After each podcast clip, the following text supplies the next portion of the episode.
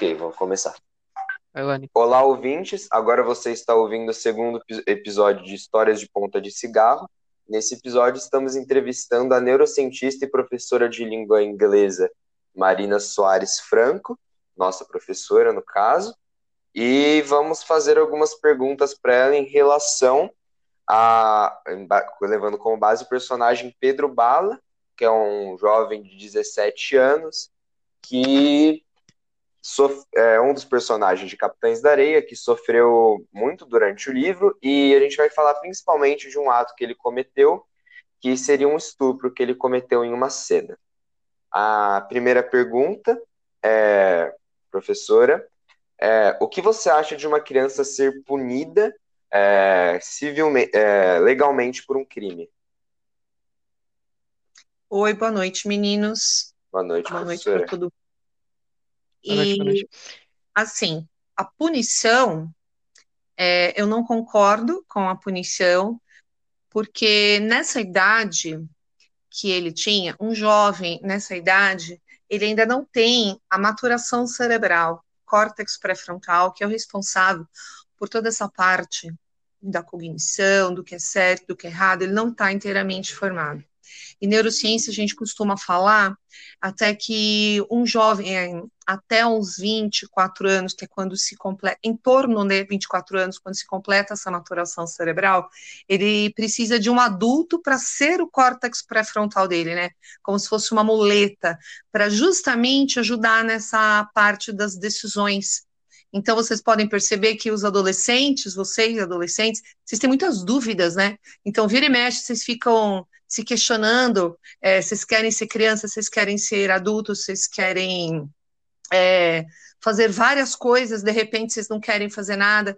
Existe esse conflito porque eu, vocês ainda não sabem exatamente, né? o jovem não sabe exatamente o que, que ele quer nessa idade, ele não tem essa capacidade de juízo ainda formada, tá? Essa maturação não está completa. Então, eu não concordo com a punição, eu acho que tem que ser feito um trabalho de é, mostrar, no sentido de mostrar o que é o outro lado, quais seriam as outras opções, entendeu? E não como uma forma de punição. Isso só vai piorar, né? Se ele já tem um lado agressivo, a punição vai acabar piorando, né? Professora, é, Você... obrigado pela resposta. Já pode falar, Nelson, vou fazer uma pergunta antes. Você disse. Você. Ah, tá. 24 anos. E, e, e a maioridade penal, pelo menos no nosso país, é de 18 anos. Você acha que essa maioridade devia ser aumentada? Com certeza, assim como a carteira de habilitação e o voto. Eu sou contra, por, por esse conhecimento, né? Eu sou completamente contra, eu acho um absurdo um jovem, por exemplo, de 16 anos votar. Ele não tem essa capacidade ainda de tomar essa decisão, uma decisão tão importante, nem de dirigir, nem de votar, e muito menos de responder aos próprios atos criminalmente, né? Assim, existe toda uma questão social que envolve a vida, principalmente desses jovens que praticam crimes. Eu trabalho em escola pública e escola particular, vocês sabem, então eu tenho uma visão muito grande das duas realidades. E um jovem de escola pública, não todos, né, mas assim, geralmente esses que moram em periferia, em regiões mais carentes, é, eles são muito agressivos. Eles têm uma forma de ver a vida, eles não escutam, eles não aceitam. Então, por exemplo, eles entram para as drogas e eles não, eles não conseguem ver o outro lado, né? De como que existe, tipo assim, é como se existe, mostrar para eles que existe um outro lado da vida que não seja a violência e as drogas. Eles não conseguem entender. Porque é o universo que eles vivem, o mundo que eles vivem é assim. Então, eles não conhecem outro, outro mundo. Uh, no caso do, do Pedro Bala, já falando um pouco sobre ele, ele viveu na rua, né? Num ambiente extremamente é, de violência, onde ele não teve nenhuma orientação, ele não teve nenhuma oportunidade, ele não teve nenhum adulto praticamente orientando ele, né, sendo, como diríamos, o córtex pré-frontal dele. Ele não teve essa orientação. Então, eles viveram meio na sobrevivência, né? Então eles precisavam roubar para viver. O estupro é uma consequência, porque os meninos geralmente, né, é, eles têm um ímpeto sexual, né? E eles não têm o que é certo e errado. Ah, se eu ver se alguém fizer, eu vou fazer também. Eles não têm essa noção é, que aquilo não é certo, que aquilo está prejudicando uma pessoa, porque nunca ninguém explicou isso para eles. Eles não têm essa outra visão, vocês entendem? Existe um olhar, que o olhar deles é o da violência. Para eles, é certo estuprar, para eles é certo roubar. Eles não têm esse discernimento de que isso está errado, porque nunca ninguém ensinou isso para eles. Não tem quem mora na rua acha que aquilo é o certo. É, nós somos seres biopsicossociais. O que, que seria isso? Todos nós, todos os seres humanos. Nós temos uma carga genética, que é o nosso bio, temos o nosso psico, que é o psicológico, toda tudo que a gente já viveu, a nossa carga psicológica, emocional que a gente vive durante a vida, e o social. A gente não pode dizer que uma pessoa ela é biológica, que ela só carrega a carga genética. Não o social e o psicológico, eles influenciam demais numa pessoa. Eles mudam completamente uma pessoa. Se você pegar um, que nem eu falei, você pega um jovem da mesma, dois jovens da mesma idade, você pegar um que vive numa comunidade extremamente violenta, ou como esses meninos do Trapiche que moravam na rua, sempre tiveram que aprender a malandragem, né, para sobreviver, e você pega um jovem que tem uma família estruturada, que tem educação, que estuda em bons colégios. Apesar de ter a mesma idade, o social e o psicológico deles é completamente diferente. E isso vai fazer com que eles sejam pessoas completamente diferentes. Não tem como você comparar. É óbvio que o jovem da, do, da rua, do, da comunidade mais violenta, ele vai ser violento ele vai ser assim, não tem como, ele não tem a outra visão de mundo, entenderam? Você precisa conhecer uma outra visão, você precisa conhecer um outro lado para você entender. Da mesma forma que o jovem que vive numa família estruturada, muitas vezes não entende o jovem da periferia, não entende a violência dele, porque ele não tem essa vivência também, dentro do social dele. Certo? Sim, professora. Certo. E como você acha que é, você é, é, deve se orientar uma criança nessa situação, uma criança que mostra uma violência exacerbada, uma criança que viveu dentro de uma vida violenta. Como você acha que é, deve ser mostrado para ela o que é certo e errado? Intervenção. Intervenção nada mais é do que a famosa educação, tá? Eu vou te mostrar. Uh, por exemplo, eu vou te dar um exemplo com comidas. Uh, uma criança que só come besteira, por exemplo, doces, só come tranqueira, cresceu comendo tranque, tranqueira, e ela tem a saúde prejudicada, ela nunca comeu um legume, uma verdura, ela precisa ser apresentada a esses alimentos, conhecer, porque até então ela não conhece, ela acha que tudo é ruim, né? Porque o doce é muito mais gostoso. Então você precisa mostrar esse outro lado, é, com paciência, com tempo, é, introduzir essa alimentação aos poucos para que a pessoa conheça os dois lados e veja que não é tão ruim assim. Deu para entender esse exemplo? Então, Sim. é a mesma coisa. Você tem uma pessoa que vive num ambiente extremamente violento, onde uh, eles não têm, por exemplo, empatia pelo próximo. Eles é a sobrevivência mesmo que conta. É, geralmente pessoas nessa né, que vivem nessa, nesse ambiente violento, eles não aprenderam a desenvolver empatia geralmente, tá? Não estou falando que todos, mas assim, é porque eles nunca ninguém mostrou isso para eles, ninguém foi empático com eles, nunca ninguém tentou ajudar, ninguém tentou ver a dor deles, entendeu? Eles tiveram meio de sobreviver. Então, jovens violentos, geralmente eles vivem assim.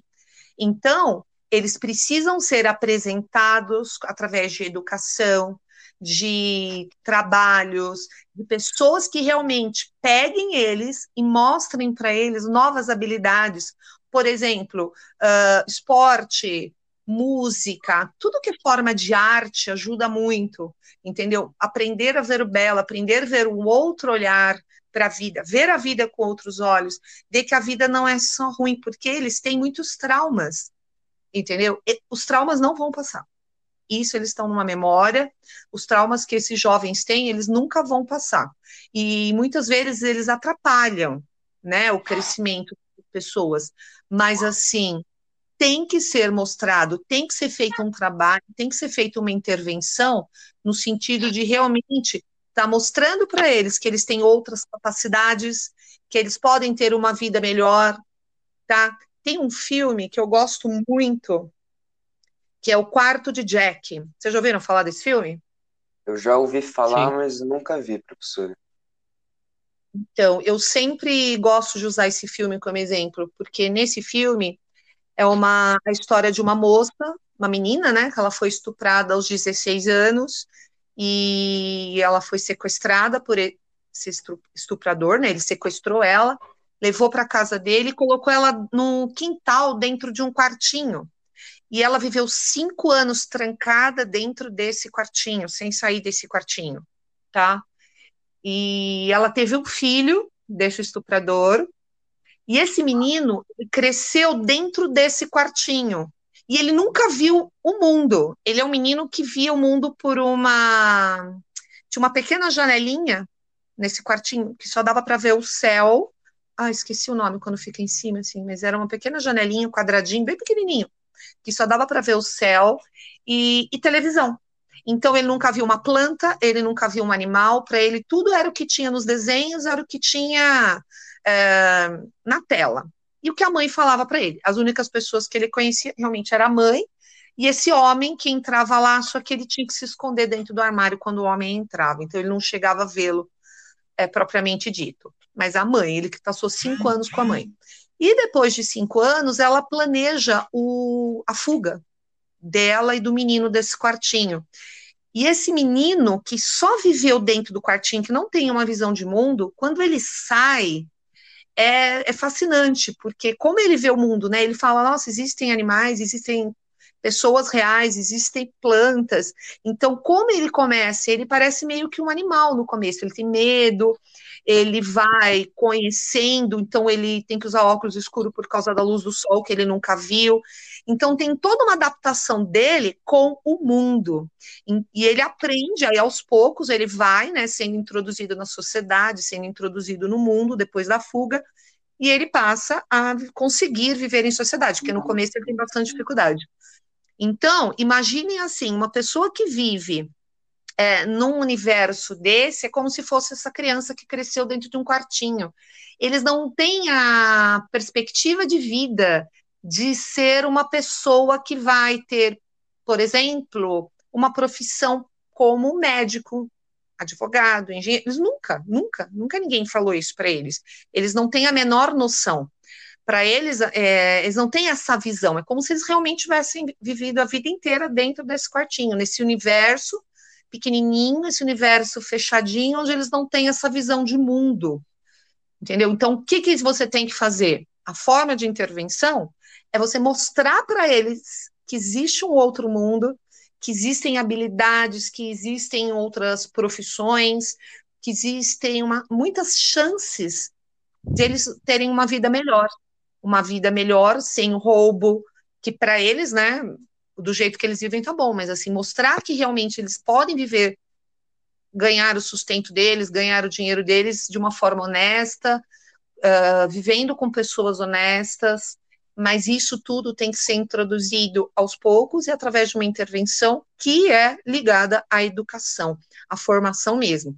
Cursos, é, estímulo, como eu disse, mostrar arte, mostrar lugares, viajar com um jovem desse. Esse negócio de enfiar dentro de uma casa de detenção é absurdo, porque uma pessoa violenta, digamos assim, vai, que ela já vive naquele universo violento, você pega e, como punição, você joga ela dentro de uma casa onde é um ambiente violento, o que, que você vai esperar dela? Não tem como. E você joga ela nesse ambiente violento quando o cérebro dela ainda está em formação ele vai se formar totalmente violento. Então, esse período de formação cerebral, que é dessa maturação, que vai até em torno dos 24, 25 anos, ele precisa ser rico em estímulos. Estímulos, educação, estímulos é, positivos, cria, é, desenvolvimento né, de habilidades, aprender ao máximo para ativar a, muitas áreas cerebrais para a pessoa desenvolver outras habilidades e não enfiar dentro de um ambiente, prender e colocar dentro de um ambiente que é extremamente violento. Isso só vai acabar piorando as coisas, né? Não tem como melhorar. Sim, tem sim. que mostrar esse outro lado que tem lá fora. Como é que você vai saber uma coisa que você nunca viu? Que nem eu falei do alimento. Como é que você vai saber o gosto de uma beterraba, por exemplo, se você sempre viu a beterraba, mas você nunca experimentou a beterraba? Entendeu? É isso que precisa. Esse jovem, ele precisa conhecer. Ele precisa ver que existe um outro mundo, ver que existem outras habilidades, outros conhecimentos e até onde vai, ele tem a capacidade, o que, que ele pode, até onde ele pode ir. Se ninguém mostrar, eles vão passar a vida inteira no mundo, no universo violento. Não tem, eles não conhecem outro mundo. É o mundo deles. É o social deles, é o psicológico deles, é o que eles viram a vida inteira. Entendeu? É, sim, faz Sim, sim. sentido. E agora a segunda pergunta. Você acha que Tá o fato dele, dele ter 17 anos, mesmo com essa questão do córtex, Ah, é, mesmo com toda a evolução que ele tem na rua, tá na rua, né? Os 17 anos mudam alguma coisa? Ele distinguir o que é certo e ele tem uma. Exato. Hum, não, ele sabe, ele tem uma noção, mas assim, ele precisa conhecer. Para você saber o que é certo e errado, para você ter essa distinção, você precisa saber, conhecer os dois lados, aquilo que eu estava falando, entendeu? Se ele tem essa visão, se ele tem esse conhecimento do que é o certo e errado, é uma coisa. Agora, se ele sempre viveu num ambiente violento e nunca ninguém falou para ele que aquilo era errado, ele não vai saber. Para ele, aquilo é o certo que nem eu falei, vai, você, você come uma dieta totalmente errada a vida inteira. Se ninguém chegar e falar, olha, isso está errado, você não pode fazer isso, para você aquele é o certo. Você nunca vai saber, para você ter o parâmetro do que é certo e do que é errado, você tem que ter as duas visões de mundo. Se ele não tem essa visão, ele não pode ser julgado. Entendeu? Exato. Porque ele, ele... ele vai. Uh, fala. Ele pode até. Ele pode po... nessa situação, ele poderia até se sentir errado mas ele não saberia o porquê dele estar errado. Exatamente. Ele não tem, ele pode, talvez, uh, por exemplo, vai num ato de estupro, onde provavelmente a menina grita, né? Chora, Sim, deve ter alguma atitude. Então, exatamente. Ele, tá, ele sabe que aquilo não tá certo, mas ao mesmo tempo ele não sabe por que não está certo se todo mundo faz aquilo? Porque na cabeça dele, desse, provavelmente desses meninos, o estupro é normal. Porque eles têm uma necessidade fisiológica e tá bom, beleza. E aí tem alguma coisa de quando ele se apaixona, né? Pela Dora, não tem alguma coisa assim? Sim, inicialmente. Que é a mesma a menina Dora... nessa situação. É, sim, a Dora, ela representa. Mas ele estupra a Dora? Hã? Não, é, é a pessoa, é a mesma pessoa, só que existe uma epidemia e ela perde a família dela. Então, ela acaba Hum. se juntando aos Capitães da Areia e nessa situação os dois acabam tendo um romance. Tá, mas ele chega a estuprar a Dora? Ou, ou não? Antes disso, sim. Quando ela chega lá, não. Quando ele não conhecia ela. Exato. Sim. Exatamente. Ah, tá. Então, porque aí o que, que aconteceu? Depois que ele passa a conviver com ela, não ocorre mais o estupro, certo? Exato. Porque começa a ter, porque começa a ter empatia. Ele passa a gostar dela, então ele começa a ter um vínculo emocional com ela. Então ele não quer magoar, ele começa a perceber que o sofrimento dela vai, ele vai sofrer junto. E quando ele, quando ele estupra uma pessoa que ele não tem nenhum vínculo com ela emocional, não faz diferença nenhuma. Ele não tem a empatia, ele não tem o elo, ele não tem um vínculo emocional. Lembra que eu falei? Biopsicossocial. Ele não tem esse psicológico ligando ele com a pessoa. Então, para ele, é uma menina. Não tem o elo emocional. A partir do momento que ele desenvolve um elo emocional com essa pessoa, ele vai sentir a culpa se ele machucar essa pessoa. Ele vai sentir a culpa se ele magoar essa pessoa, porque a partir desse momento passa a ter um elo emocional. Entendeu? É tipo assim, pensa bem num bandido, vai. Ele vai ter coragem, digamos, de assaltar uma, um próprio membro da família? Ele vai assaltar pessoas que ele não conhece, ele vai pegar pessoas para fazer maldade, pessoas que ele não conhece, porque ele não tem o elo emocional. A partir do momento que ele conhece uma pessoa, ele não vai causar o um dano a ela, a menos que ele seja um psicopata, certo? Porque o psicopata não tem isso. Mas sendo uma pessoa só que só viveu no ambiente violento, ele não vai causar, causar mal às pessoas que ele tem elo emocional, um vínculo emocional. Porque e realmente aí já causar... entra uma outra área do cérebro. É. Exato. Se ele causar, ele acaba se sentindo mal. Ele acaba se martirizando Exatamente. Sofrendo, sofrendo, porque aí já mexe com o sistema límbico dele, que mexe com as emoções. Porque ele passa a ter um vínculo emocional com essa pessoa. Se essa pessoa sofrer, ele vai sofrer junto. Ao passo que ele, se ele não tem esse elo emocional, não faz diferença nenhuma para ele. Entendeu? Aí não tem, a, não tem o vínculo, é apenas uma menina se tem o vínculo, poxa, é a menina, é a questão do artigo, né?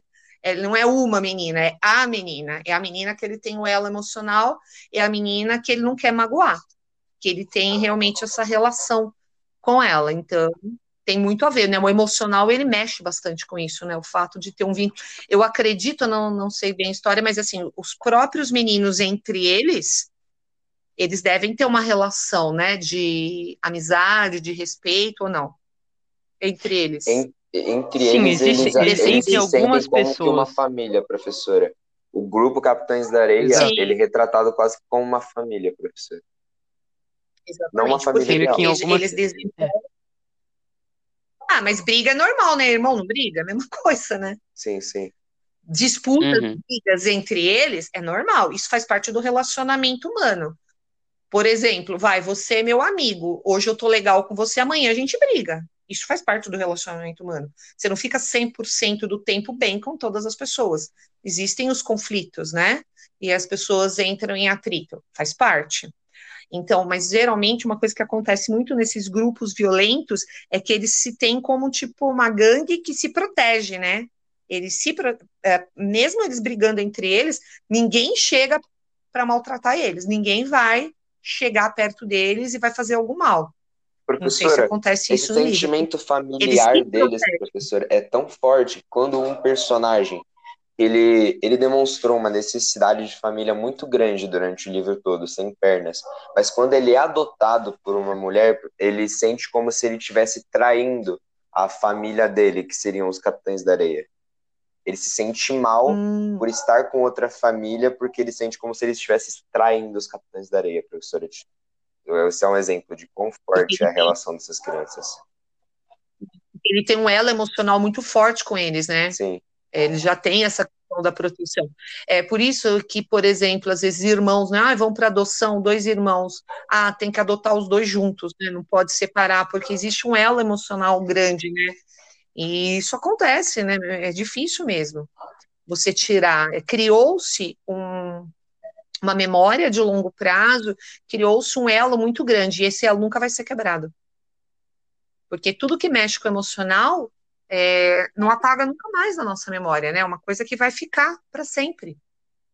Então, Exato. mesmo, vocês sabem que, por exemplo, no Alzheimer, né, na doença de Alzheimer, o que a pessoa começa a perder são as memórias recentes, né? Não sei se vocês já viram algum idoso com Alzheimer. Então, eles começam a falar de coisas da infância, de coisas do passado. Ah, quando eu casei, do, do marido quando era jovem, dos filhos quando era pequeno. Às vezes eles esquecem do filho, eles olham os filhos, eles não reconhecem os filhos adultos, mas eles falam dos filhos, se, é, se, é, comentam né, sobre o filho. Ah, eu tenho um filho que chama tal, mas às vezes não reconhece até na figura do adulto, porque na, na memória deles tem aquela memória antiga, né, de quando era criança. Então, essas memórias, principalmente da infância e da adolescência, que são as primeiras memórias que são construídas, elas nunca se apagam. É o último estágio de um estágio de demência, é a última memória a ser perdida no estágio de demência. Entendeu? Então, isso é é interessante. É uma coisa que vai marcar eles para sempre. Demência é o Alzheimer, você começa a os nossos neurônios, eles têm a mielina, a mielina ela, ela é responsável pela proteção, ela é como se fosse uma bainha de gordura, né? Que ela vai ser responsável pelos neurotransmissores. Chega uma hora que começa os neurônios, eles começam a perder essa baía de mielina.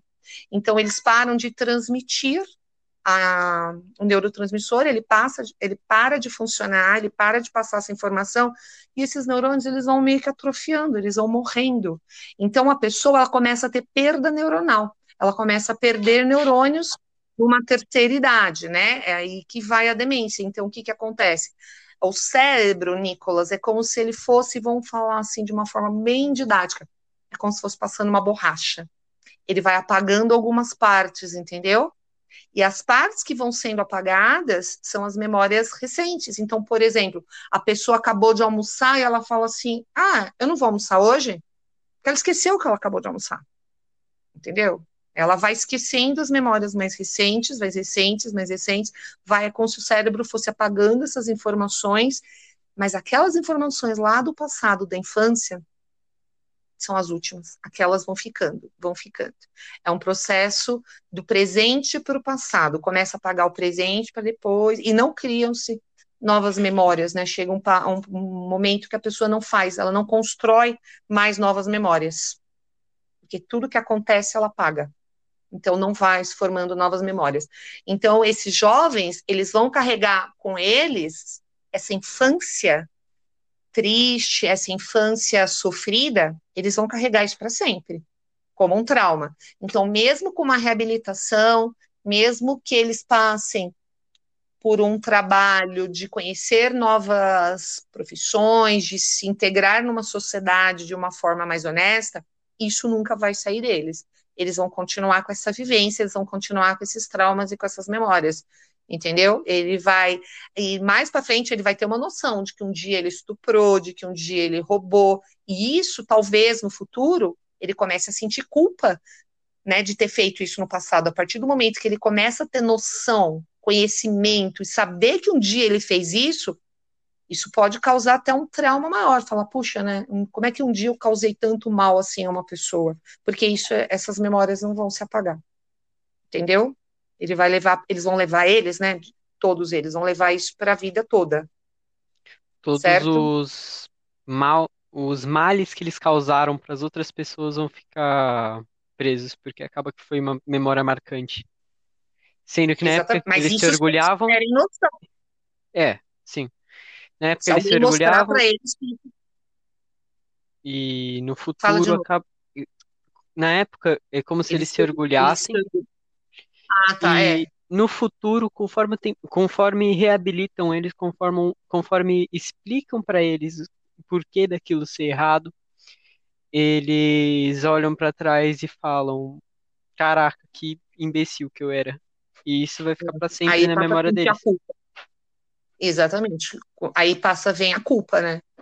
Que pode causar um dano. Então, assim, é, se a gente pensar em psicologia, pensar num ser humano, né? Pessoas assim, uh, se você realmente quiser reabilitar essa pessoa, ajudar, são pessoas com vontade de uma ajuda profissional, né? Para enfrentar esses traumas, para passar por uma, um processo de resiliência mesmo, né? De aprender a lidar com todos esses traumas e, e, e, viver a vida a partir daí, mesmo com toda essa carga negativa que vem do passado, entender o porquê você não fez, eu posso dar um exemplo que tem a ver com animais? Claro, professora. Pode. É, você sabe que animal e ser humano tem muitas coisas que são semelhantes, né? Principalmente quando você fala de memória, quando você fala. É, a memória do cachorro, por exemplo, é bem semelhante à do humano. É, quando eu tinha meus filhos bebês ainda pequenos, né, eu resgatei um, resgatei não, peguei um cachorrinho de rua, estava sendo doado. Só que naquela época eu, não, eu sempre gostei muito de animais, mas eu não sabia cuidar. Eu não sabia o que era o certo e o que era errado, entendeu? Então eu, eu acabei não cuidando muito bem por falta do conhecimento. E aí, com o tempo, eu depois que ela morreu, ela viveu 14 anos, né, a cachorra, assim, mas assim, ela, ela acabava ficando muito sozinha, entendeu? É, não, dava, não recebia muito carinho, porque eu tinha as crianças pequenas, meu filho sempre teve problema de saúde, então eu acabei não dando muita atenção para ela. E era aquela coisa só de dar comida, sabe, tipo a necessidade básica, e não dava o amor. E aí depois, eu vim a conhecer o universo, é exatamente como esses meninos, entendeu? Eles viviam num mundo assim, onde eles só tinham aquela vivência. Para mim, ah, eu tinha um cachorro, mas assim, nunca ninguém chegou para mim e falou: ah, você tem que deixar com você, ter amor, ter carinho tal. E aí, depois de anos, eu vim conhecer, realmente conviver com pessoas que me ensinaram né, como que realmente a gente deve tratar, o amor que a gente tem que dar. E hoje eu procuro levar isso para as outras famílias, mas eu vou te falar uma coisa, eu sinto culpa até hoje. Mas eu errei pela falta do conhecimento, entendeu? Então, às vezes a pessoa erra, muitas vezes porque ela não tem o conhecimento, que era o que acontecia com esses meninos. Então, se eles estupravam, se eles roubavam, eles viviam num ambiente violento, onde eles não tinham esse conhecimento. Ah, isso é errado. Ninguém nunca falou para eles que isso era errado. Todos eles faziam isso. Então, era que nem o Giovanni falou, né? Era meio orgulho, né? Tipo, vai, eu estuprei três, não sei se era isso que acontecia. Ah, eu não estuprei nenhuma, não sei. Então, tipo, um contar vantagem é, dos feitos, né? Eu roubei mais que você. De repente, eles poderiam até ter essa competição entre eles, porque para eles isso era o certo. Eles não tinham o conhecimento do errado. A partir do momento que tem, que eles viram adultos, que eles passam a ser inseridos numa sociedade, que eles começam a ter a percepção, a maturação e o conhecimento, é, a maioria deles pode levar essa culpa para o resto da vida, realmente, entender? E podem usar de uma forma positiva para ajudar outras pessoas, ou pode carregar isso para a vida adulta como um trauma e ser um é, é, carregado de problemas o resto da vida. Vai ser uma pessoa que vai ser infeliz.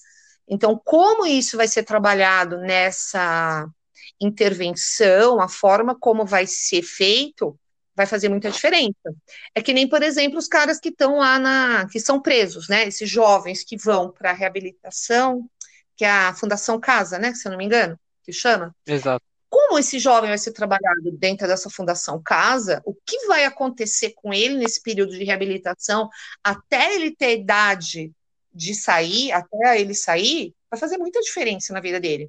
Ele pode sair de lá com mais traumas, ele pode sair de lá mais violento, ou ele pode sair de lá, dependendo do trabalho que for feito com ele, realmente sabendo o que é certo e errado e optando por uma vida diferente e acabando, e acabando por ajudar outras pessoas.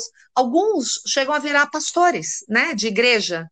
Eles acabam, eles têm aquele trauma tão grande que eles passam a buscar Deus, né, a buscar a religião, como uma forma de é, limpar o passado deles. Que eles acabam indo para esse lado até como uma forma de se purificar, de entender o que, que eles fizeram de errado. Poxa, agora eu sou uma pessoa do bem e eu ajudo outras pessoas. Então, eles vão usar aquele conhecimento que eles tiveram para ajudar outras pessoas a tirar da vida errada. Um dos personagens Oi? da obra que era especificamente o personagem mais violento, o, nome, o apelido dele era Pirulito, ele vira é.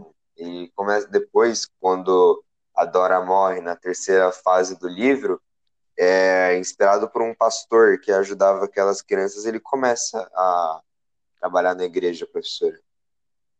Ah, tá vendo? Ó, legal, nem sabia dessa parte. É, porque realmente é uma forma de buscar a religião Muitas vezes é a forma como eles encontram para limpar, digamos assim, esse passado deles, né? De buscar a religião como uma forma de ajuda e também de poder ajudar outras pessoas que estão no caminho errado. Eu já vi muito isso acontecer. Eu já vi jovens é, violentos realmente se modificarem totalmente a partir da religião. Isso é uma coisa que acaba, que desculpa, que acontece. Mas assim, depende muito da pessoa, né? É aquilo que eu falei. A estrada que ele vai seguir, o caminho que ele vai escolher, vai fazer toda a diferença. É o social, né? Com quem ele vai viver. Se o jovem passar a vida inteira, vai lá no trapiche, vivendo, se ele passar a vida inteira lá, vivendo lá, ele vai continuar com esses mesmos hábitos, se ninguém mostrar para eles que existe um outro lado. Se não chegar uma pessoa diferente lá e tentar ensinar alguma coisa diferente, ele vai continuar com esses hábitos errados, entendeu? Precisa Exato. ter o conhecimento. Se você não tem o conhecimento, você vai achar que aquilo é o certo. E Sim. nenhum desses personagens errada. conseguiu sair do Trapiche por si só. Alguns personagens, o Pedro Bala saiu do Trapiche por causa desse é, desse cara da Doca que falou do pai dele, o Pirulito por causa do, da, do, do pastor região. que ajudou ele, o Volta Seca por causa do bem. sonho dele, mas não é muito bem considerado uma melhora de vida ou algo assim do Volta Seca, mas ele saiu do Trapiche. Todas essas crianças, elas tiveram alguma influência exterior para sair do Trapiche dentro da obra. Nenhuma delas saiu por si só. Que é a, é como se fosse a reabilitação deles, né? Alguém que mostrou para eles que tinha um outro lado. O Pedro Bala, essa questão da DOCA, ele também dele ter ido, tem muito a ver com o emocional do pai dele, né? Sim, como Porque o pai dele era representado era... para ele, como ele enxergava Isso. o pai dele. Exatamente, ele tentou, tipo, como se fosse, ver se é isso mesmo, é, continuar a obra do pai dele, não seria alguma coisa assim? Seria substituir o pai dele. Sim, professora, seria essa linha. Entendeu? Porque aí o que, que ele usou? Ele foi a questão, ele foi levado mais pela questão do emocional, do elo que ele tinha, do vínculo que ele tinha com o pai dele, porque existe, né, um elo emocional com o pai, que é muito grande, né, todos nós temos, e foi o que motivou ele a, a, a ir para esse caminho. O outro que se falou da igreja, né? Que virou pastor, é isso? Virou padre, aí foi para a igreja, para esse lado, né? Porque ele foi incentivado por esse. É padre? Se não me engano, pastor. É padre, né? Que você falou? Pastor. Então, ele mostrou para ele o que, que esse pastor fez. Ele é que nem eu falei para vocês. Ele mostrou para ele que existia esse outro lado e que esse outro caminho era um caminho do bem. Então ele passou a ter esses dois lados. Então ele começa a ter noção do que ele fazia e ele busca esse caminho como se fosse uma salvação, como se fosse uma forma não de renegar o passado, porque não dá para renegar, mas de tipo se salvar. A partir do momento que ele tem a consciência, ele quer se salvar, ele quer também poder fazer o bem para outras pessoas, como uma forma de realmente limpar a alma, né? Limpar o espírito, limpar e as pessoas que não tiveram essa reabilitação? Eles vão, geralmente vão continuar na violência, né? Professora, me vão continuar roubando. Professora, eles... acabei de olhar minhas próprias anotações, era padre, padre José Pedro, professora, não era um pastor, não. Tá. Tá, mas é relacionado à igreja, né? Uhum. É a mesma mas, linha. assim, mesma é a mesma coisa mostrou o caminho da igreja, mostrou o caminho de Deus, né? Tanto faz se é o pastor ou o padre, mostrou o caminho de Deus, que é um outro caminho. Agora, Giovanni, é aquilo que eu falei, é o social. É, o que, que vai acontecer, entendeu? Com esse ser humano que cresceu num ambiente violento, para o que vai acontecer? Quem são as pessoas que vão fazer parte desse social? O que, que ele vai é, conviver? Por exemplo, vai, se um jovem desse ambiente do trapiche se cruzar com um traficante de drogas, qual vai ser o destino dele? Entendeu? Se um jovem desse, de, desses meninos do Trapiche se realmente se apaixonar por uma pessoa que consegue é, mostrar para ele um outro lado da vida. Então, ó, aquilo que eu falei, o elo emocional, né? Se ele consegue se apaixonar por alguém que consegue levar, mostrar para ele uma outra vida, ele pode ter uma mudança. Então, não tem como a gente falar, Juvenil, vai depender dos caminhos que a vida levar essas pessoas, de quem cruzar o caminho deles, de quem fizer o social deles, entendeu? A pessoa é totalmente condenada. Todas as pessoas são totalmente condenadas a viver um fruto do lugar que elas estão. E Isso, com certeza. se elas são. Se elas acabam sempre crescendo em contato com a violência, é, chega uma hora que elas parariam de aprender, elas parariam de entender que aquilo é errado.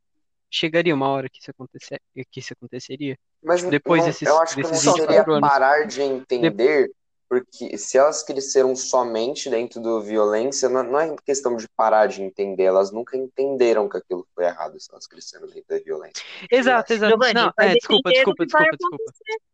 É, eu vou com essa do. Nicolas. E depende mesmo do que acontece, mas é meio triste, né?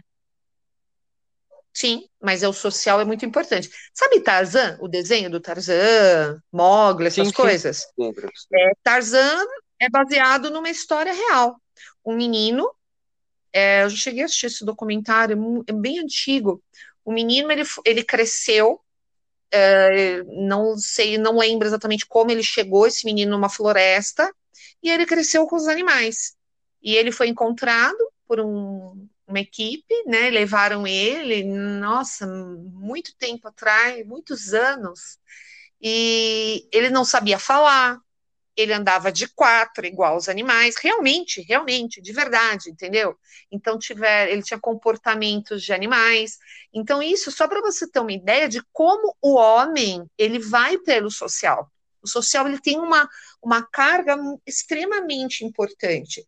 Se você parar para pensar, poxa, mas ele é humano, ele não era um animal. Ok, mas se ele viveu a vida inteira com animais, ele vai falar, ele vai emitir sons igual dos animais, que foi o que ele aprendeu. A fala dele, nós nascemos é, sem fala, né? A fala da gente, se nós falamos português, foi porque nós começamos a formar o nosso cérebro ouvindo português. Então, é, tanto que se uma criança ela começar desde pequenininha a ouvir as duas línguas, ela se torna bilíngue por natureza, ela desde o início, porque o cérebro dela, enquanto ela está em formação, ela vai aprender a língua que ela está ouvindo. Agora, você imagina uma criança que ela ouviu só animais, animais grunhindo lá, emitindo sons, ela vai para ele, ela vai emitir igualzinho. Ela vai se comportar fisicamente igualzinho, mesmo sendo humano não sendo o animal, entendeu? Então, o meio social que a pessoa convive, a gente vê muito. É, eu que trabalho em duas realidades, muito engraçado, porque eu vejo o comportamento dos jovens é completamente diferente. O comportamento dos jovens da escola pública e o comportamento dos jovens da escola particular. Por exemplo, na hora do intervalo, como é, os jovens se comportam. Eu gosto muito de observar o comportamento humano, sempre gostei, né? E é muito interessante até a forma de se comportar no intervalo, a forma de se comportar em sala de aula é diferente, em muitos aspectos. Tem aspectos semelhantes, mas tem muitos aspectos que são diferentes. Por quê? Porque é o social. É como aquele grupo vive, entendeu? Então, e depende da sala. Gente, vocês sabem, até, por exemplo, numa própria escola, dependendo da sala da escola, não somente da escola, mas até a própria sala de aula que, a, que, a, que o jovem está inserido, vai mudar o comportamento desse jovem, dependendo do grupo com que ele vive. O grupo da sala de aula muda pode mudar o comportamento do jovem, pode passar. O adolescente, jovem, vocês têm, é, que nós chamamos de neurônios espelho. Neurônios espelho são aqueles que você, por isso que o jovem imita muito o comportamento do outro, entendeu? Por causa do neurônio espelho. Vocês lembram que eu falei para vocês quando a gente falou sobre distúrbios alimentares? Não sei se vocês vão lembrar que, por exemplo, por que, que uma menina, um jovem que está um pouco acima do peso, ele sofre, ele às vezes desencadeia distúrbio alimentar para ser, ser magro, porque ele se espelha no outro e ele fala: o bom, o legal é ser daquele jeito, então eu tenho que ser daquele jeito para ser aceito socialmente. Então, esses neurônios, eles têm muito a ver com isso. Você tentar imitar comportamentos. Ah, olha, eu vou agir daquele jeito, porque sabe esse negócio de roupa, que vocês têm essas manias? comportamentos que vocês têm são aprendidos com outros jovens. Então, o adolescente, o jovem, ele repete muito o comportamento do outro. É uma tendência, é normal isso. Então, se você vive numa escola particular, você vai ter um tipo de comportamento que você está imitando o comportamento dos seus grupos. O jovem da escola pública, que mora numa periferia, ele vai ter outro tipo de comportamento, porque ele vai estar tá imitando os jovens daquela região. Eles vão estar tá sempre se imitando nos comportamentos.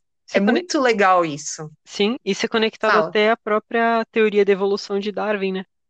O ambiente que a gente vive, o ambiente, o que a gente não, né? O ambiente que qualquer ser vive influencia no jeito que ele vai se desenvolver para a própria sobrevivência. E isso pode acarretar em mudanças até Tipo, isso que acarreta nas mudanças de uma espécie para outra, mas não seria nesse, nesse nível. Mas seria algo parecido no sentido de mudança de mente para você poder se meio que se encaixar em um lugar e poder sobreviver nele. Você vai fazer novas conexões, né? Você vai se adaptar. Nós temos o que nós chamamos de plasticidade cerebral, né? O nosso cérebro está o tempo todo se adaptando e está mudando, entendeu? É, não se acreditava nisso até alguns anos atrás. Achava-se que a partir da maturação cerebral a pessoa se formava, pronto, acabou, não mudava mais, entendeu? Hoje não, já se sabe a partir dos estudos que existe essa plasticidade e que o tempo todo a pessoa é capaz de mudar. Então esses jovens que vivem nessa sociedade violenta, eles podem mudar sim, eles podem, eles vão ter os traumas deles, sim, isso não vai apagar porque está no sistema límbico deles, está na memória de longo prazo, mas eles vão sim aprender novos comportamentos, eles vão ter essa oportunidade. Mas tudo é que nem a gente está falando, Giovanni, é social, depende da oportunidade. Que estímulos esse jovem vai estar tá recebendo? Se ele passar a vida inteira vivendo num ambiente criminoso, num ambiente se ninguém mostrar para eles outro lado, eles não vão mudar. Eles vão Sim. continuar achando que aquilo é o certo. Você precisa estimular, você precisa mostrar que existe um outro lado, que é o que eu falei. A educação é capaz disso, né? A educação é a chave para mudar essa questão da violência, né? Essa questão das drogas. Eu lembro que eu tinha um jovem, um aluno, no primeiro ano do médio, e ele estava num nível de drogas já há tantos anos que ele começou a perder totalmente a capacidade cognitiva dele. Ele estava tendo uma destruição é, neuronal muito grande pelo tempo que ele já estava usando as, as drogas e ele tinha apenas 19 anos. Ele chegou a um ponto que ele não conseguia mais ler. É triste você ver isso, entendeu? Então é muito difícil fazer uma reabilitação num jovem que já começou a ter essa perda física, né? Já começou a mexer com, com a perda, com a, com a perda, com a parte física. E eu tentava conversar com ele, eu tentava mostrar para ele, né, que existia um outro mundo, mas ele já não participava mais, ele já não conseguia aceitar mais. Então, tem muito a ver isso também, né? Como que tá a predisposição dessa pessoa às mudanças, né? O quanto vai te influenciar? A minha fala não mudava ele, mas é que nem eu falei, de repente, se ele se apaixona por uma menina que consegue trazer ele para um outro lado, não tem como a gente saber. Vai depender do caminho dele, mas que ele teve uma perda já muito grande, uma sequela para a vida dele, isso não tem mais como remediar. Isso é muito sério. Né? Então tem que tomar muito cuidado com os caminhos, né? Por isso que eu falo, os caminhos sociais que a gente segue na vida vão mudar totalmente o nosso rumo. Quem Exato. nós somos, a profissão que você escolhe, as pessoas que você convive, é bastante peso, vai, né? Vai trazer muito. Com certeza. Tem até aquele negócio, não sei se vocês já ouviram falar, uma rede social que chama LinkedIn. Ah, sim. Já ouviram falar dessa rede sim, social? Sim, sim, professor. Sim. Então, o que, que eles falam? O LinkedIn ele serve para quê? Para você procurar pessoas, para você se relacionar com pessoas que têm o mesmo interesse é, que você. O LinkedIn é mais empresarial, Para aumentar não é? a sua rede de interesse. Sim, então, por exemplo, vai eu sou dessa área de cérebro, eu gosto dessa parte, entendeu? Então, através de aprendizagem, essas coisas, através do LinkedIn, eu posso é, encontrar pessoas que têm a mesma afinidade que eu. E com isso, eu aprendo mais sobre essa parte, entendeu? E são pessoas que têm o mesmo interesse que se unem. Então, isso acontece na sociedade. Você pode ir com grupos que têm os mesmos interesses que você, ou você pode aprender com outros grupos que de repente você sempre viveu num grupo, aí você passa a conhecer uma, ou, uma outra realidade e você passa a se interessar por aquilo e você muda. é a plasticidade cerebral. O tempo todo a gente pode mudar. Você não, não é porque você, lá, você vai para o ensino médio, quando você acabar o ensino médio, você vai para a faculdade, você faz, sei lá, economia. Não é porque você fez economia que você vai ficar a vida inteira sendo economista. De repente, no meio da sua vida, no seu social, você pode é, se deparar com uma outra profissão e se encantar. E de repente você pode mudar todo o rumo da sua vida. Entendeu? E isso pode acontecer com qualquer um de nós a todo momento. Mas para isso você precisa estar aberto a novidades, aberto a conhecer. e ter essas pessoas cruzando o seu caminho, te trazendo novos conhecimentos. Se você não tem esse contato, lembra da história do quartinho, do quartinho de Jack, que eu falei do filme? Sim. sim. Se a pessoa está dentro desse quartinho, né? Se ela está dentro daquele mundinho e ela não aceita sair dali, ela vai viver a vida inteira, ela vai crescer, viver e passar a vida inteira dentro daquele mundinho. Na periferia, o que eu vejo da minha experiência é que assim, tem muitos jovens que acham que aquela, aquele é o melhor mundo que existe, e eles não aceitam sair dali. Eles não aceitam conhecer outros mundos. Já outros querem sair dali, querem uma vida melhor, aceitam conhecer. Então vai muito de cada um, entendeu? De como que é o social, os estímulos. Tudo isso vai influenciar. Certo, garotos? Ô, Pro, você acha que tem dois tipos de influência? Uma seria familiar é, é, e uma seria do mundano? Tudo vai mudar, Léo. Uh, por exemplo, um jovem de periferia que tem um pai alcoólatra, entendeu? Uma mãe, um pai e uma mãe alcoólatras, por exemplo. Uh, ele vai viver num mundo onde ele apanha, certo? Ele vai ter uma, uma, uma vivência dentro de casa de violência, porque geralmente, né, é, quem vive nessa, nesse ambiente apanha muito, sofre bastante. Ele pode, por exemplo, começar a trabalhar e conhecer pessoas super bacanas, ou começar a estudar, formar um grupo de amigos, que realmente, aquilo que eu falei, que mostrem para eles que existe um outro mundo, e ele pode conseguir sair dessa vida, entendeu? Então, existe a influência da família, sim, ele tem uma carga, mas também existe o estímulo que vem do grupo social. Agora, se ele nasceu numa família de alcoólatras, os amigos dele são drogados, todos drogados, entendeu? É uma, ele vive num meio social de violência e de vício. Vai ser mais difícil ele sair. Agora, se ele tem uma família no vício e ele tem alguém, um outro grupo que mostra para ele que existe um outro mundo sem a droga, sem o vício, ele tem aquilo que eu falei para vocês, você tem as duas visões, você vai ter como escolher o que é certo e errado. Você só vai julgar o que é certo e errado a partir do momento que você tiver as visões. Se você não tem outra visão, você não sabe julgar. Você julga a partir do conhecimento de mundo que você tem. Por isso que é muito importante a gente conhecer muitas informações, o máximo que a gente tiver, puder, assim, né, habilidades, informações, o máximo que a gente puder, e principalmente quando vocês estão jovens, né, que isso vai ajudar na formação cerebral. E que é o que não acontece com essas crianças que vivem num ambiente de extrema violência e pobreza, eles não têm esse acesso à cultura, à educação, à informação, para mostrar para eles que existe, por exemplo, arte, que existe um mundo bonito, que existe a possibilidade de viajar, de ver lugares bonitos. Eles não veem isso. Eles veem a comunidade deles, né, que eles chamam de comunidade. E para eles, a comunidade deles é o universo deles. É o lugar que eles vivem e eles não se imaginam, muitas vezes, saindo daquele lugar. Dependendo da vivência deles, óbvio. Tudo tem a ver com o que a pessoa vive, né, gente? Tem como claro. você falar, ó, fechou, hein? Você vai ser assim para o resto da vida. Você nasceu pobre, você vai ser pobre o resto da vida. Meu, isso não existe, pelo amor de Deus. Você nasceu num ambiente violento, você vai ser violento a vida inteira. Não, você não pode rotular uma pessoa nunca. Você tem que dar oportunidades para essa pessoa, mostrar para ela outros caminhos e deixar que ela faça as escolhas dela na hora que ela estiver preparada. Quando certo? ela já tiver uma quantidade de vivência tão grande que ela possa que ela possa realmente tirar conclusões. Exatamente. Já tiver a maturação dela e assim as experiências, né?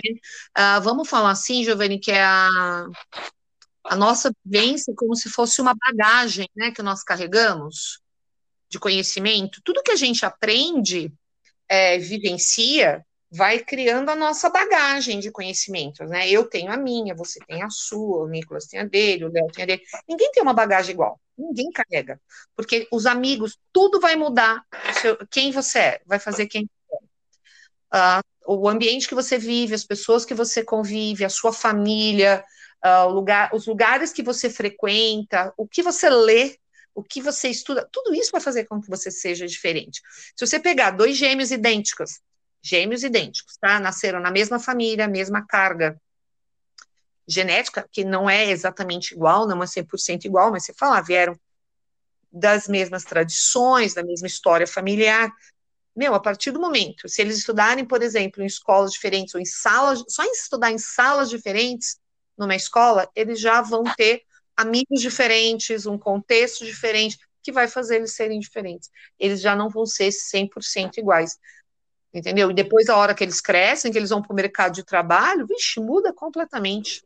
Completamente. O que eu já vi de jovens sair do ensino médio chegar no ensino médio com uma ideia e depois você vai ver e falar, nossa, a pessoa seguiu um rumo que não tinha nada a ver com o que ela sempre falou, porque a pessoa ela vai vivendo, e à medida que ela vai vivendo, ela vai aprendendo, ela vai descobrindo novas coisas, se ela se abre, né, a novas experiências, a novos conhecimentos, isso vai transformando. O nosso cérebro, gente, ele se transforma. Isso que é mágico, né? Isso que é maravilhoso. O cérebro é a coisa mais maravilhosa que nós temos ele vai se transformando ao tempo, o tempo todo, o tempo todo.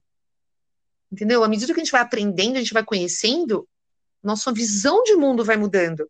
É como se abrisse uma janela na frente dos nossos olhos e fala: "Nossa, olha quantas oportunidades, que legal". Entendeu? E quanto mais jovem uma pessoa faz isso, melhor. Né? Olha, eu fui fazer isso depois de velha, tá vendo? Depois dos 26. o meu maturação. Você trocou de curso, né? Hã? Fala, não ouvi. Que você trocou de curso, né? Eu mudei a minha vida. A partir do momento que eu conheci Sim. a neurociência, a minha vida mudou. Todo, completamente. Você vê, é como se eu estivesse no quartinho de Jack. Entendeu? Era minha vida era cuidar de filho, cuidar de casa e dar aula. Sempre Só que a diferença é que no quartinho de Jack, se tivesse duas crianças lá, elas teriam a mesma bagagem. Exatamente. Por causa que não é algo tão amplo. Igual, igual, porque elas estavam fechadas no mesmo mundinho, que é o que acontece nas comunidades.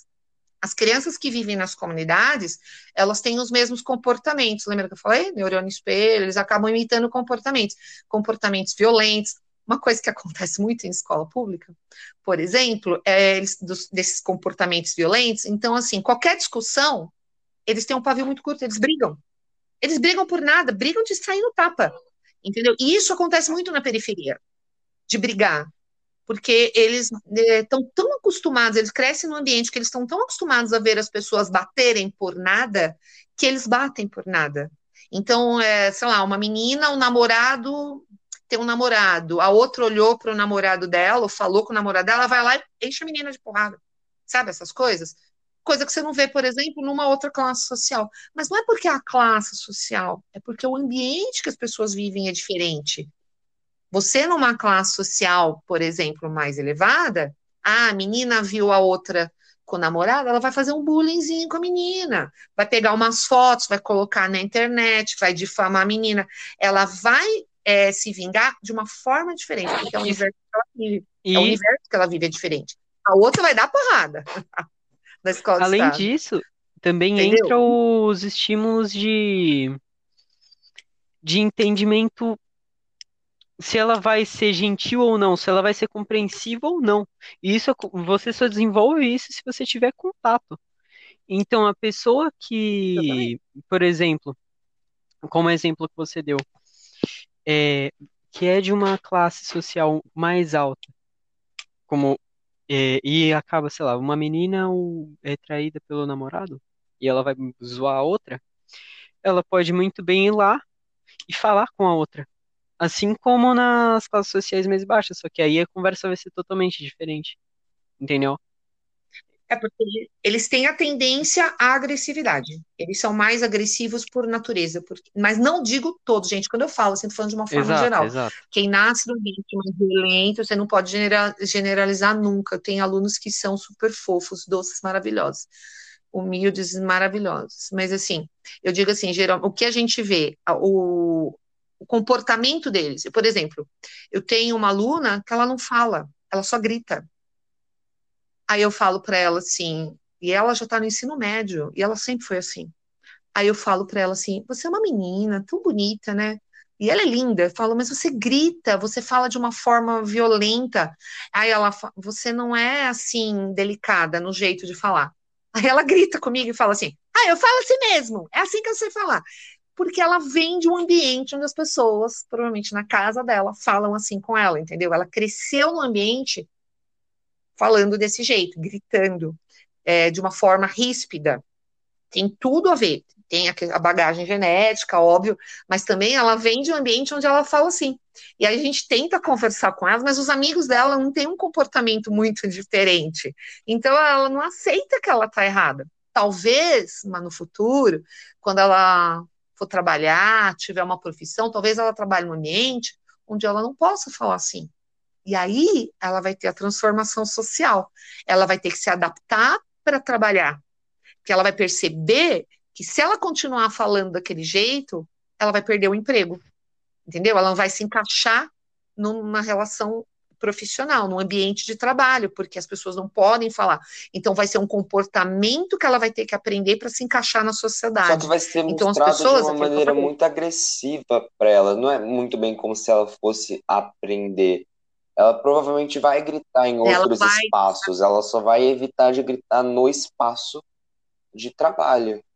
Talvez ela mude, mas talvez ela mude. Ela comece a perceber. Não tem como a gente fechar, Nicolas, aquilo que eu falei, o cérebro da gente, ele vai se transformar sempre. Então, de repente, ela pode começar, num determinado momento da vida dela, a partir de um estímulo do trabalho, a partir do momento que ela percebe, por exemplo, nesse caso, que toda vez que ela grita, que ela age, que ela fala daquela forma, ela perde o emprego, que as pessoas não aceitam ela no trabalho falando daquele jeito, então ela pode vir a perceber que aquilo não vai trazer benefício para a vida dela. ela pode mudar o jeito dela de falar sim, não só no trabalho, mas até em casa.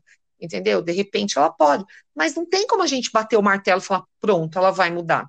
De repente você fala, que nem você falou, ela pode ter aquele comportamento só no trabalho e chegar em casa e começar a falar, continuar falando do mesmo jeito, né? Mas sempre existe uma transformação, né? Ela vai começar a perceber que aquele comportamento não agrada socialmente, ela vai acabar mudando. Né? Pensa que nem, por exemplo, quando uma pessoa vai numa igreja, uma pessoa extremamente agitada. Quando ela vai numa igreja, ela sabe que o comportamento dela tem que ser diferente. Uma criança, quando vai numa igreja, ela, ela muda o comportamento dela? Uma criança, por exemplo, criança quando eu era criança, eu era muito agitado. Você me conheceu quando eu era criança. Ah, você... Não que eu não seja Com agora. Certeza. Mas. É, é isso que eu pensei. Mas é, na igreja, apesar de que não conseguia realmente muito bem, eu, eu tentava ficar um pouco mais quieto, sabe? Era um ambiente que pedia isso. Mas é uma dificuldade muito grande, porque a criança, ela não entende, ela não tem esse discernimento. Ah, agora eu tenho que ficar quieta. Ela tem aquela vontade de andar, de mexer, de pular. Quantas vezes você vai num ambiente desse, você vê criança subir, sobe no banco, ela até fica às vezes sentada, mas ela levanta o pé, levanta o braço, levanta a cabeça, vira para cá, olha para lá, porque ela não consegue prestar atenção naquele ambiente, entendeu? Ela não tem aquele ainda aquela formação, aquele discernimento. Ela é criança. Já o adulto, ele tem esse entendimento. Ó, agora eu não posso falar, agora eu tenho que ficar quieto, eu tenho que prestar atenção, coisa que a criança não vai ter. O jovem, quanto menor ele for, mais difícil né? À medida que a pessoa vai ficando mais velha, ela passa a ter mudanças comportamentais que vão refletir no dia a dia dela. E o dia dela, a vida dela, o social dela, vai refletir no comportamento dela. É uma rua de mão dupla. O seu comportamento interfere no outro, interfere socialmente, e o social interfere no seu comportamento, interfere em quem você é. Isso não tem como a gente mudar, gente. Tudo que a gente vive muda quem nós somos. Entenderam? As coisas que a gente aprende, que a gente faz, e é o que tem a ver muito quando a gente fala dos meninos do livro, né? O futuro deles, se eles fossem seres reais, ia depender muito dos estímulos. De eles foram inspirados, isso é muito interessante, professora. Eles foram inspirados em crianças reais, um grupo de crianças reais que o próprio autor conviveu com essas crianças. Por isso que o livro ele, é, ele, dá um, uhum. ele parece ser tão realista, porque crianças semelhantes ah, àquelas ah, existiram. Ah, interessante. Então, sabe que seria legal? Saber quem foram essas crianças, se, se houvesse essa possibilidade, e qual o destino delas. Eu acho que o autor não queria que os leitores soubessem quem foram essas crianças, talvez porque as crianças não deixaram, professora, mas eu não sei dizer isso. Uhum. Por isso que ele usa codinomes não, como assim. Pirulito, Pedro Bala ou Sem Pernas. Eu não, eu não sei se esses codinomes eram realmente reais. Talvez seja só para esconder Entendi. a identidade seria... das crianças. Uhum. Ah, sim, com certeza. Mesmo porque menor de idade você não pode Exato. expor, né? Mas legalmente você não poderia usar o nome deles, principalmente numa obra, você teria que realmente trocar, né? Mas, assim, se fosse possível, seria muito interessante, né? Seria um experimento bem interessante investigar essas, quem foram essas crianças que inspiraram Jorge Amado e, e, qual o futuro, o que, que aconteceu na, realmente na vida delas, né? Que adultos que eles se tornaram, isso seria um experimento bem legal, se fosse possível ser realizado, né? Para ver qual a influência daquele período que eles viveram, né? De como a vida deles mudou ou não mudou, porque pode mudar e não mudar. Entendeu? Um, um traficante de drogas, por exemplo, eu imagino que ele foi um usuário de drogas, que cresceu dentro do universo da droga, ou seja, ele nunca saiu daquele universo. Ele cresceu dentro daquele universo. Ele nunca saiu dali, entendeu? Senhora, eu não sei tanta Fala, certeza, Nico. eu não tenho por tanta certeza se é, os traficantes usam as drogas mais pesadas, porque eu acho que eles veem o que acontece, é algo que eles estão dentro do universo deles. É, isso não, a gente não tem como saber, né? Se eles realmente são usuários ou se eles só vendem, né? Alguns mas, usuários, assim, alguns o que eu digo vendem, mas muitos assim, deles só vendem e não usam. Sim, Nicolas, mas assim, o que eu quis te dizer, assim, eles vivem nesse universo, certo? Então, provavelmente, um, um usuário ele pode virar, o tra, desculpa, o contrário, o traficante, ele normal, provavelmente foi um usuário que foi crescendo dentro daquele universo das drogas até virar o traficante, entendeu? Como se fosse, vai, um funcionário da empresa que virou o diretor, só que dentro do universo das drogas, ele não saiu dali, é o quartinho ah, sim, do sim, Jack. Entendi, ele não saiu, da, entendeu? dentro daquele universo, ele não viu outras possibilidades, ele não saiu dali, ele continuou naquela vida. Tá? Um criminoso, ele pode, um assaltante, uma pessoa que, que começou roubando, ele pode passar a vida inteira roubando. Não tem como, de, tudo vai depender dos estímulos. Ele pode passar a vida inteira roubando e viver disso, ver isso, ele criou uma memória onde a única, o único meio de sobrevivência que ele vê é através do roubo. Ele nunca aprendeu outra forma de vida. E ele vai passar a vida inteira roubando. Pode ser, entendeu? Não tem como a gente bater o martelo, como eu disse, e falar, não. Ele vai sair dessa vida. Depende, não, depende dos estímulos. Depende, depende da intervenção, exatamente, de como isso foi feito, de como essa intervenção aconteceu, de como ele foi estimulado, da vivência, das oportunidades que a vida deu, né? Que a vida nos dá oportunidades todos os dias. Eu sempre falo, né? Cada dia que a gente abre os olhos, que a gente acorda, é um novo dia, é uma nova experiência, né? Então a gente tem que tirar o máximo de proveito desse dia. Ficar reclamando, ficar lamentando, não é uma forma de crescimento, de você aproveitar a sua vida, né? Então, como que essas pessoas estão vivendo a vida delas? O que, que elas estão fazendo da vida delas? Isso vai fazer a diferença. Entenderam? Sim. Profundo. Então eu bem profundo. Então eu acho que a gente ah, vai parar por aqui, professora, porque a gente tinha planejado outra pergunta, mas você respondeu ela dentro dessa sua incrível explicação. Muito obrigado pela participação. E eu gostaria de agradecer. Imagina, você sabe que eu gosto pouco de falar. Eu, eu gosto pouco de falar, né? Eu também gostaria de agradecer quem está ouvindo, porque parte do trabalho é sim o ouvinte, não só a gente que está aqui entrevistando e só você que está sendo entrevistado, eles, as pessoas que estão vindo também são importantes para esse projeto. E muito obrigado ah, obrigada, de novo, viu? professora. Obrigada pelo. Eu queria agradecer o convite de vocês, assim, é legal, né? É gostoso conversar. É, tem muita coisa que as pessoas precisam aprender da vida, né? Eu acho que eu gostaria de deixar como uma mensagem principal, assim, já que as pessoas vão ouvir, é que ninguém pode ser rotulado. Não é porque uma pessoa ela nasceu numa comunidade pobre, que ela nasceu é, com dificuldades, que ela vai viver nesse universo. Ela não foi rotulada. Ninguém nasce com rótulo na testa As pessoas têm toda a possibilidade de mudar a vida delas a todo momento, independente da idade, independente da classe social que ela viva. Isso é muito importante que as pessoas entendam. Não é porque uma mulher, por exemplo, ela passou a vida inteira sendo uma dona de casa que ela não pode aprender alguma habilidade, por exemplo, e dar um novo rumo na vida dela. Não é que uma pessoa nasceu na comunidade violenta que ela vai ter que ser, viver naquele mundo, universo pobre, violento, a vida dela inteira. Então, existem muito. O mundo ele dá muitas oportunidades para gente e dá para gente, a gente tem que abrir os olhos, né? Aquela questão de mudar o foco, mudar o olhar, né? E começar a ver cada dia como uma nova oportunidade, uma nova oportunidade de crescer, de aprender, de neuroplasticidade, né? De mudar o nosso cérebro, de aprender coisas novas, que isso é muito importante.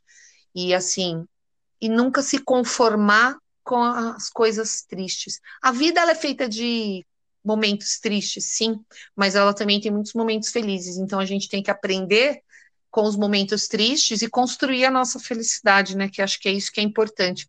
Às vezes tem gente que fica a vida inteira esperando, ai, nossa, eu vou fazer isso para ser feliz, eu vou fazer isso para ser feliz. E fica pensando, planejando um futuro feliz e esquece que a felicidade a gente constrói no dia a dia, independente da sua idade, da sua classe social, é todo dia, né? A gente tem oportunidade de ser feliz todo dia em pequenas coisas do dia a dia. E sonhar, sim, é importante, criar sonhos, sim, esperar é, realizar coisas. Com certeza, o simples fato de você lutar por um sonho, isso já te faz feliz. Batalhar por alguma coisa, ter sempre alguma coisa para você lutar. E nunca se conformar, né? Tá sempre abrindo esse olhar, mudando essa visão de mundo, buscando um, alguma motivação, porque existem muitas pessoas, principalmente agora nesse período que a gente está vivendo, né? Existem muitas pessoas que estão desmotivadas, que estão tristes, porque perderam pessoas, porque perderam bens, mas assim, as pessoas não podem deixar se abalar e ver isso como oportunidade de aprendizagem, ver esse momento como oportunidade que você vai aprender e com essa dor você vai crescer e vai ser mais forte. É isso que a gente tem que aprender da vida, né? Não ficar lamentando, chorando, reclamando. Não é porque você nasceu pobre, você vai ser pobre. Não. Você vai ser o que você quiser ser, a partir do momento que você tem os incentivos. incentivo a gente busca também, né? Conhecimento. Se a gente quiser, a gente pode buscar, ir atrás. A gente vive num mundo onde a gente tem mil oportunidades a partir do momento que você senta na frente da tela de um computador, né? Conhecimentos. Se você souber buscar, se você souber é, conversar com pessoas que te orientem, tiver essas conversas, eu acho que isso ajuda bastante, né? Ouvir um outro lado, ouvir que existem outras possibilidades na vida e ir atrás, né? Para mudar a nossa vida melhorar a nossa vida a cada dia. Tá bom, meninos? Muito obrigada por essa oportunidade. Falei demais, chega, se deixar na meia-noite eu tô falando aqui. tá bom, meus amores? Então, tá. Obrigada tá. mesmo. Tá a gente que agradece. Espero que a nossa conversa ajude algumas pessoas. Tchau, Pro. Tá Tchau, bom? Pro. Tchau, Pro. Tchau, Janine. Boa noite, obrigada, Boa viu? Boa noite pra você também. Tchau, tchau. Tchau. Boa noite. Boa noite. Só desligar aqui o chipinho agora.